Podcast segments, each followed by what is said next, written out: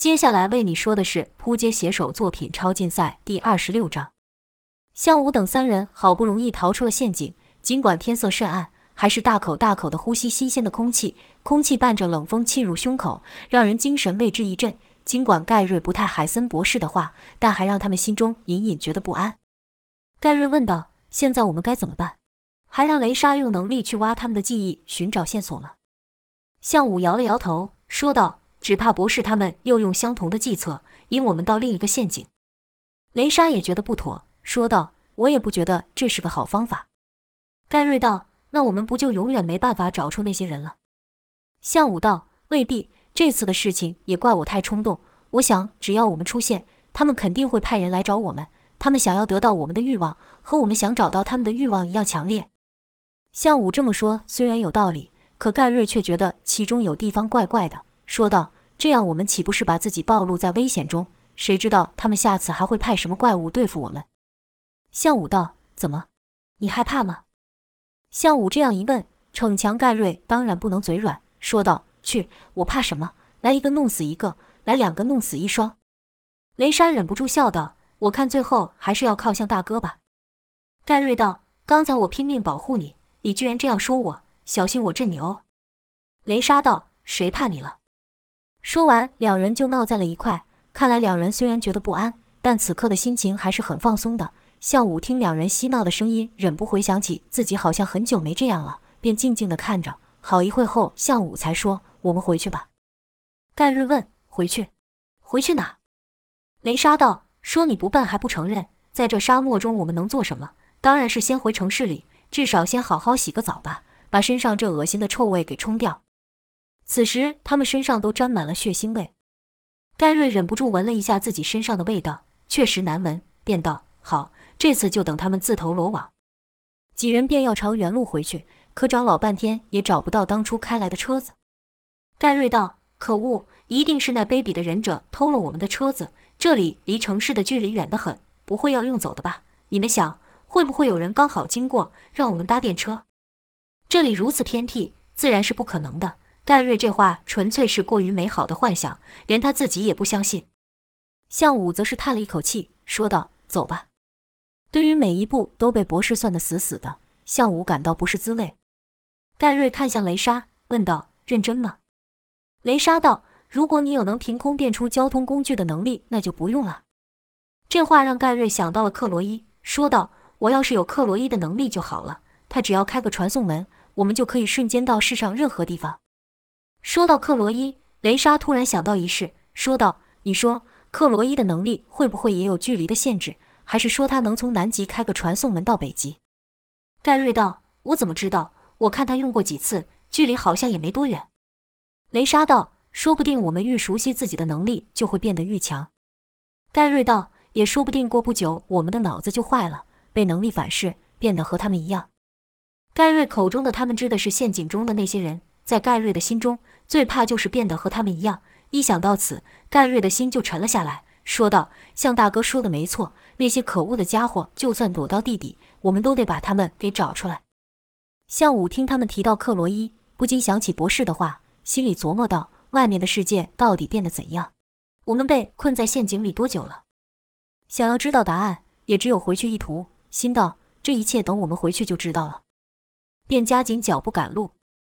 海森博士没有说谎。当向武等人困于陷阱的时候，世上确实出现了巨大的变化，那就是人类对于变种人的冲突急剧上升。塞巴斯汀的事件只是个开头，使他们真正感到对超能力者恐惧的是迪米特。时间拉回到孤儿院事件，当初特工对玛丽说，他们当中还有一个人没有被迪米特打倒。当特工和迪米特战斗的时候，那个人也在现场，只是他没有出手，也没有人看得到他。第一是因为那人的战斗能力不强，若是他与迪米特正面对决，只怕不到一秒就会被干掉。但他的能力又让他非常适合战斗。这个人就是马丁，他的能力是隐形。马丁以隐形的姿态一直跟着迪米特等人。由于他不是幽灵，而是人，所以连安博也感应不到。迪米特于看到蓝眼这震撼性的新闻后，知道待在人多的地方早晚被发现，便趁着夜色带着文森跟安博离开。可他们的行踪都被马汀回报给了组织。迪米特连开了几日，来到一座荒废已久的地方，这里离城市很远，又被人称为鬼镇。迪米特看了看四周，除了废弃的几间屋子外，什么也没有。心想，躲到这里应该不会再有人来了。挑了一间不算太烂的房间后，三人这才好好的休息。文森和安博早早的睡了去。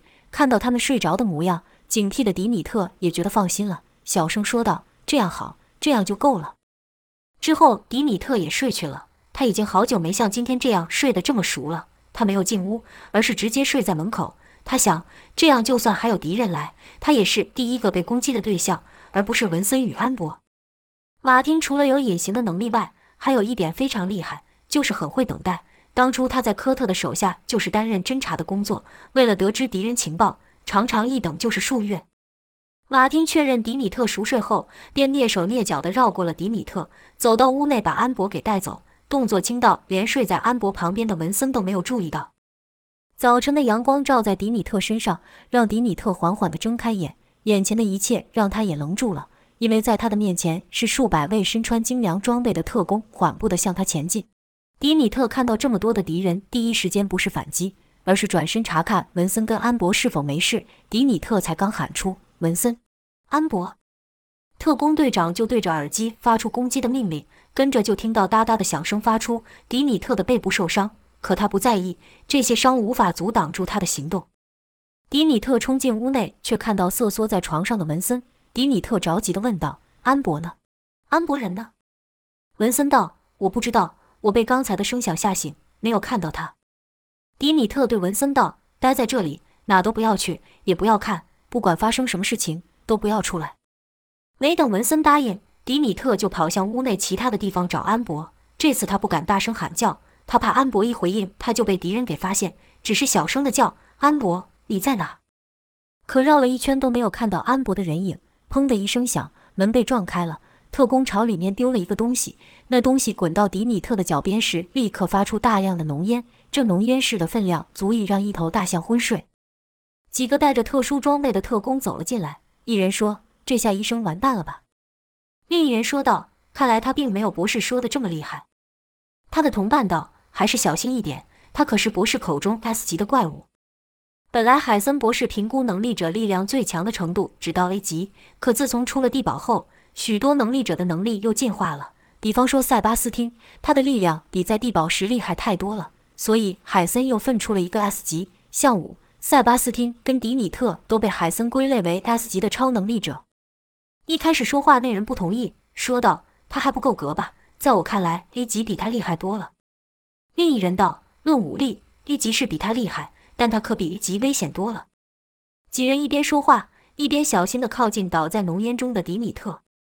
一特工见迪米特一动也不动，便回复道：“我们制住他了。”可他没想过，这是他能说出口的最后一句话，因为就在他说完这话的时候，迪米特的刀已经划过了他们每个人，而且那刀还沾了迪米特的黑血。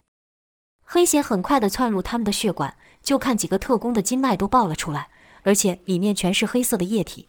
这变异来得极快，特工连求救的话都来不及说，就痛苦地倒了下来，换迪米特站了起来。迪米特脱下一特工的面罩，换上了他的装备，跟着又将自己的衣服套在对方身上。面罩里麦克风传来声音，问道：“现在情况如何？需要支援吗？”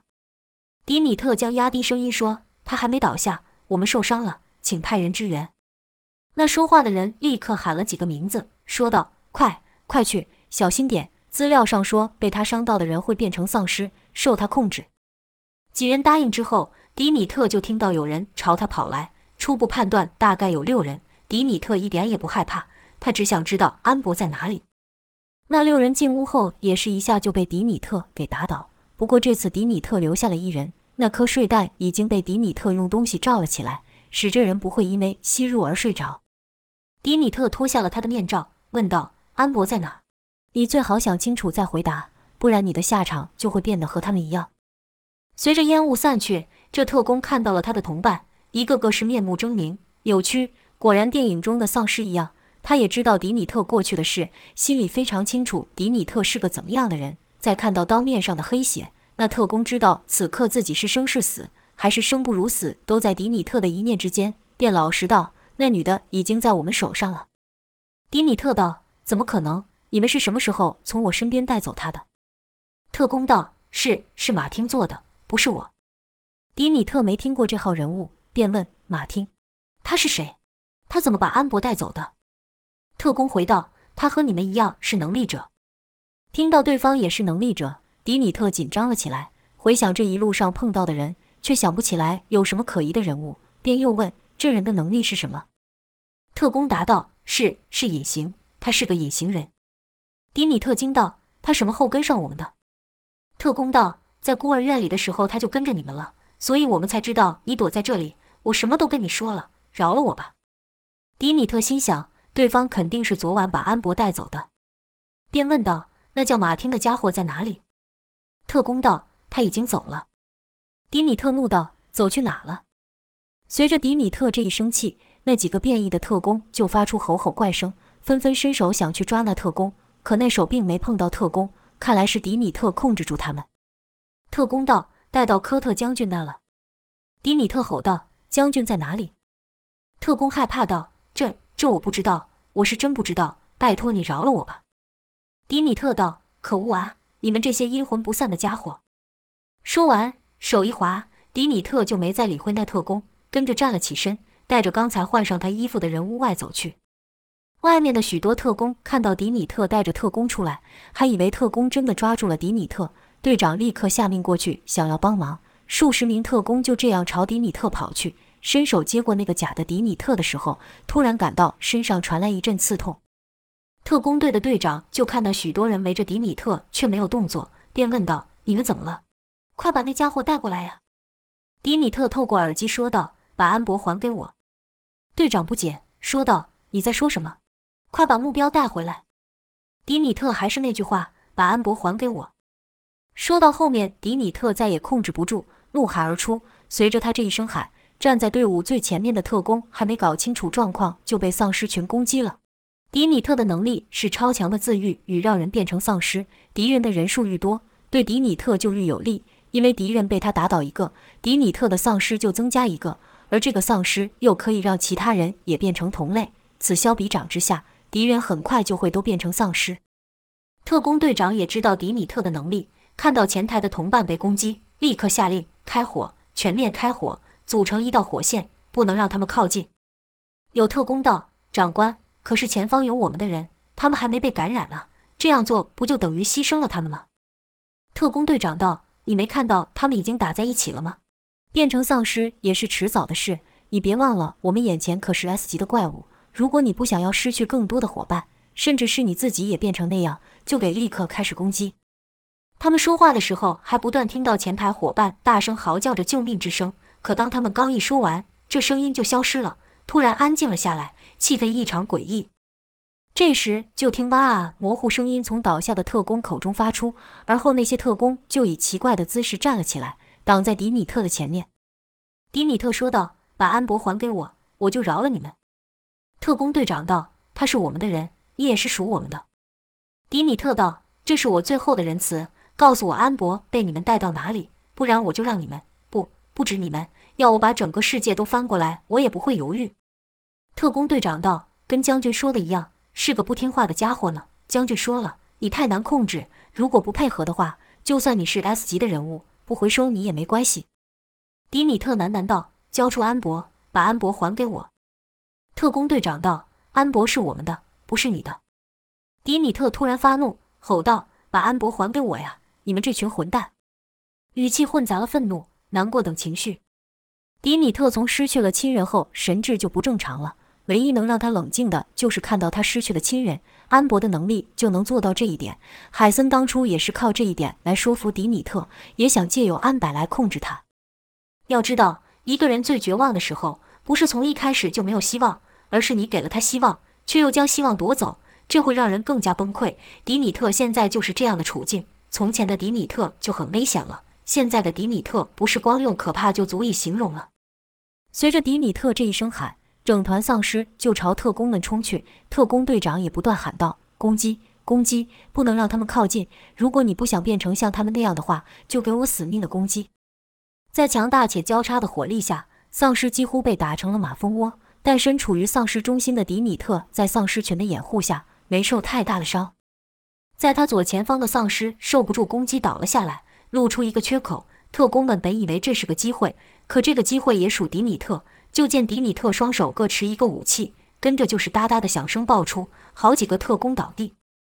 一直以来，迪米特使用的武器都是刀，特工的资料上也没有显示过迪米特会使用武器。这个错误让他们负上了性命。丧尸已经够可怕了，会使用武器的丧尸那还得了？迪米特就是这样一个存在。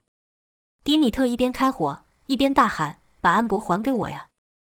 并且不要命地朝前方的敌人冲去。与此同时，迪米特身边的丧尸好像受到了什么能量注入一样，行动比刚才快了好几倍，有些甚至跳了起来，一跳就是好几公尺，砰的一下落到一小队中。随后就传出一阵惨叫声，原本正常的特工倒下了，没多久又站了起来，成了迪米特的丧尸团之一。迪米特更是厉害，他超强的复原能力，连武功高强的忍者都奈何不了。区区特工和寻常武器又如何挡得住迪米特？拿武器跟迪米特对打，注定是吃亏的。迪米特身上中了数枪，但丝毫没有减缓他的速度。迪米特受伤可以复原，特工们可不行。一轮对轰下，一团特工就迪米特被打倒了。就看迪米特依然朝倒下的特工团奔去。迪米特走入特工团后，抽出刀朝倒地的那些特工一划，那些特工就以丧尸姿态站了起来。眼看己方的伤亡愈来愈惨重，特工队长知道再这样下去就是全军覆没，立刻下命令撤退。迪米特此时杀性大发，一双冰蓝色的眼睛看向特工队长，怒吼道：“跑去哪？没把安博还给我之前，你们一个都不许走！”就看迪米特像发狂了一样朝队长冲去，丧尸们也发出连声怪叫，跟着迪米特朝队长奔去。那队长看到这景象，也无法和平常一样冷静了。拿起武器，迪米特喊道：“走开，走开，别靠近我！你这怪物，给我走开呀！”但迪米特的身影愈来愈近，而后队长的声音就突然消失了。迪米特打倒了队长，脱下他的装备，对隐藏在装备里面的麦克风说：“为了安博，把这世界变成地狱，我也做得到。听到没？你们这些混账，最好赶快把安博还给我！”迪米特这一声喊，说是愤怒，不如说更像是哀求。随后又安静了下来。丧尸们也停下了动作。过了好一会，一个声音说道：“这、这、这是怎么回事？”说话的是文森。文森一开始听迪米特的话，躲在屋子里，直到交战的声音停止，听到迪米特哀嚎，文森才大着胆走出来。眼前所见都是丧尸，吓得他一时间连话都说不清楚。有一个丧尸看到还有活人，便朝文森走了过来，那恐怖的模样把文森吓得跌倒，说道：“别过来，别过来。”可丧尸哪里听得懂文森的话，继续朝文森走去。眼看就要扑到文森身上的时候，一道亮光闪过，丧尸的尸头落地。丧尸倒下后，文森看到了解决那丧尸的人是迪米特。文森怕丧尸，可不怕迪米特，问道：“这是怎么回事？他们他们都死了吗？”文森的面前是一堆倒地不起的人，跟一堆虽然站着却不像是正常人的家伙。迪米特没有回应文森的问题，只是说道。他们把安博带走了，文森道：“为什么？他们要把安博带去哪？”迪米特道：“我不知道。”文森想了一下，突然说道：“安博跟我说过，他不喜欢待在阴暗的地方，他们一定是想要把安博带回去地堡。安博说那里很恐怖，他不喜欢，他喜欢和我们在一起。”这话迪米特还是第一次听到，有些不敢相信的重复道：“安博喜欢和我们在一起？怎么？他真的这样说？”文森点了点头，说道：“他和我说过好几次，他还说你人很好，会照顾他，不会强迫做他不喜欢的事。”迪米特听到这，心里一酸，心想：好几次我都强迫他对我施展能力，他居然没在意。文森又道：“我们会把安博带回来的，对吧？他现在一定很害怕。”迪米特伸手摸了摸文森的头发，说道：“会的，我们会把安博带回来的，相信我。”文森又忍不住看眼前的惨景，说道。他们怎么会这样？我在屋里听到好大的声音，他们攻击你了，对不对？你有受伤吗？迪米特摇了摇头，说道：“放心吧，他们伤不了我的。”文森又道：“那他们还会再来吗？”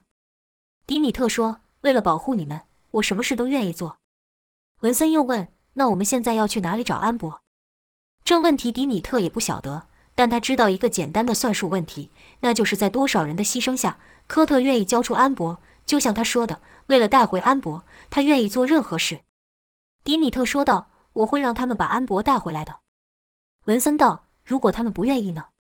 迪米特道：“那大家都别活了。”迪米特说这话的意思是为了安博，即使将人全部变成丧尸，他也愿意。但天真的文森没听出来这句话背后的恐怖，只是说道：“希望他们不要欺负安博。”一想到安博，迪米特就坐不住了，说道：“走吧。”文森也没有多问要去哪，他相信迪米特。可迪米特一动，那一群丧尸也跟在他们后面，这让文森感到害怕，握着迪米特的手不由自主的更紧了。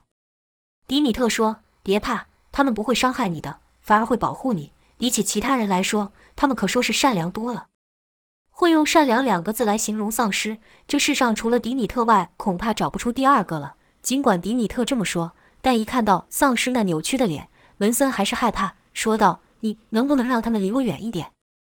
迪米特嗯了一声，也不见他做了什么，丧尸就听话的和文森保持了一段距离。